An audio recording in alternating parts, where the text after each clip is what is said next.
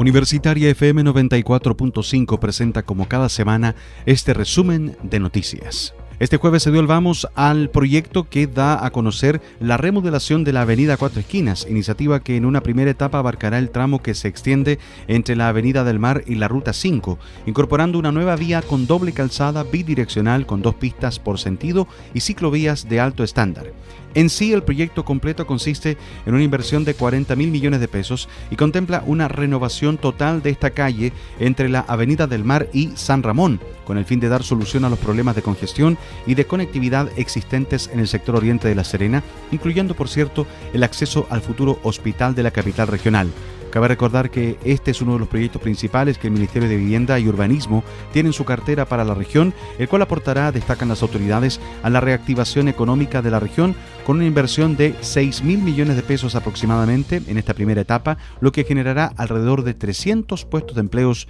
directos e indirectos.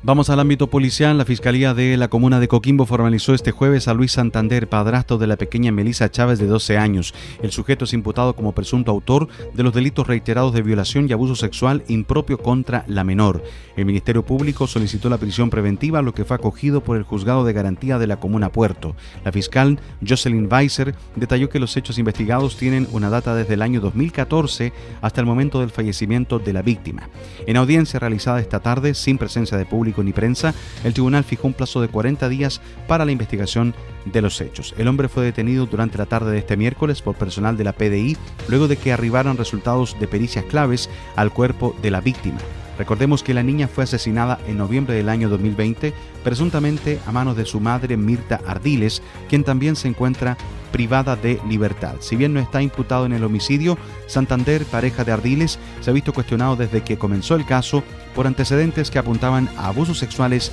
contra la pequeña Melissa Chávez de 12 años.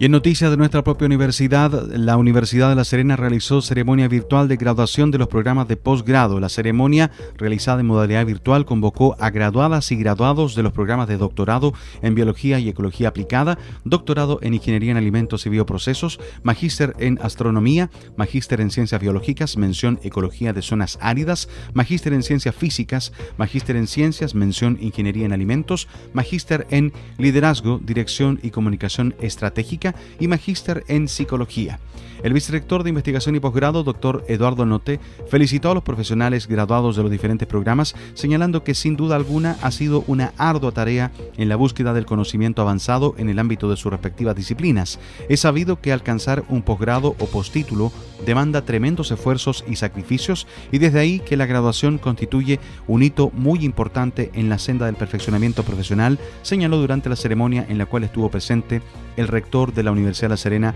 doctor Nivaldo Avilés, junto a autoridades, directivos, académicos y egresados.